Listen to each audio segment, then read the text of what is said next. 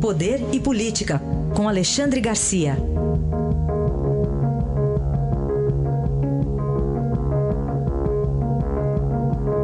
Alexandre, bom dia.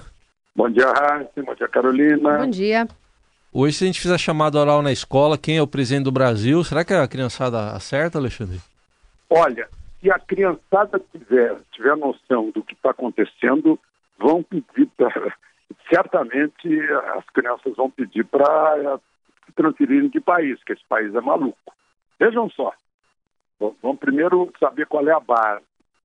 O presidente da República era vice-presidente. Então não temos mais presidente porque a presidente foi impedida de continuar governando. Foi condenada no, no Senado, aliás, foi condenada, mas sem pena. Tá? Bom, aí o presidente vai para o exterior. Substituto do presidente é o presidente da Câmara, então, não é mais o vice, porque o vice já é o presidente. O presidente da Câmara é candidato dia 7. Se ele assumir cargo executivo, ele fica inelegível. Então, o presidente da Câmara foi para a Argentina, que é o país assim mais próximo, mais fácil de, de ir, né, de abrigo. foi lá dançar um tango. Aí é o presidente do Senado, mas o presidente do Senado também é candidato no dia 7, também não pode ocupar cargo executivo. Aí o presidente do Senado foi também para a Argentina, um, um tango a dois. Aí quem assume então é o presidente Supremo. O presidente Supremo é o ministro Dias Toffoli, recém-possado. Então assume a presidência da República o presidente Supremo. Mas o presidente do Brasil também está lá na ONU representando o Brasil. Inclusive, vai ter um encontro com o presidente eleito da Colômbia, vai ter outros encontros nas Nações Unidas, vai fazer o discurso que tradicionalmente é do Brasil, da abertura da Assembleia, da Assembleia Geral, porque o primeiro presidente foi o Oswaldo Aranha, brasileiro, então ficou essa, essa tradição. Então, o Brasil, crianças, tem dois presidentes, um em Nova York e outro em Brasília. O de Nova York representa o Brasil fazendo um discurso, ele pode até assinar algum acordo lá.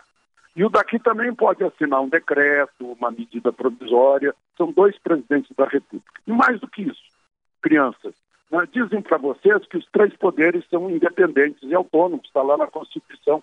Mas o presidente do Poder Judiciário é também presidente da República. E os dois poderes são independentes e autônomos. Já o Poder Legislativo está sem ninguém por aqui, porque foram embora. Né? Então, meus amigos, esse, esta é a República Federativa do Brasil, criançada.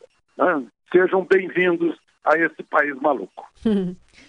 Bom, eh, Alexandre, outra coisa que a gente tem observado também, é, especialmente nos grupos de WhatsApp e tal, é a incidência enorme de notícias falsas que estão circulando e às vezes notícias verdadeiras, mas com um cunho falso ou, ou, ou deturpadas, né? Para você apresentar isso como um é argumento para o outro lado. E a gente está a 13 dias das eleições. Há 13 dias das eleições, eu, eu, eu digo o seguinte: se uma fake news chegou a enganar o próprio candidato que lidera as pesquisas, aquele caso da CPMS, agora imagine os outros eleitores que estão sujeitos a receber de todas as origens notícias falsas. Né? Eu recebi hoje de manhã, por exemplo, a pessoa vibrando com uma tremenda manifestação que houve na semana passada, no meio da semana, na esplanada dos ministérios. Só que não houve. Né? A gente tem lá a manifestação, alguém botou um áudio diferente, as pessoas não desconfiam que o ritmo dos braços é diferente do ritmo dos gritos, né? e não houve nenhuma paralisação de, de, de, trânsito aqui em Brasília. Então, isso é falso. O, o fato aconteceu, mas é falso, né? atribui-se eu costumo responder, olha, a KGB fazia melhor no tempo que não tinha recursos digitais. Né? Uh, tem coisas assim ingênuas né? E coisas bem feitas. Né? Coisas que enganam o próprio candidato. O candidato dá a resposta em função da notícia que, no entanto, era falsa. É, é um perigo. Né? Não tem como conter. O pessoal da Justiça Eleitoral fez mil declarações sobre que vamos agir, vamos tirar do ar, vamos fazer acontecer. Mas é tanta gente fazendo tanta coisa. Né? Virou, a campanha eleitoral virou assim, campanha eh, de cada indivíduo que tem esse instrumento na mão, né? que espalha a notícia que ele quiser, né? que quiser deturpar a notícia. A, a notícia, muitas vezes, tem, tem, como você disse, Carolina, tem um fundo de verdade, algo verdadeiro, mas foi deturpado. Então, o que a gente tem que fazer é ficar com o pé atrás, desconfiar de tudo, né? e, e formar a nossa opinião para saber, afinal, o que queremos é, do país. Nós é que vamos decidir no dia 7. Faltam só 13 dias para a gente chegar lá. Mas até chegar lá, eu acredito que ainda vai vir muita boataria. Né? Agora, primeiro a gente usava um termo francês, né, que é boato. Agora a gente usa o termo a, a, a, americano, que é fake news, quando nós temos temos o nosso notícia falsa mesmo, né? falsificada também pode ser.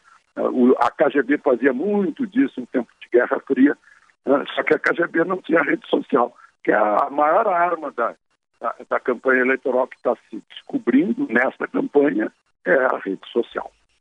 Isso aí, primeiro de abril virou uma coisa boba, né, do, do passado. Né? Ah, pois é, sem dúvida.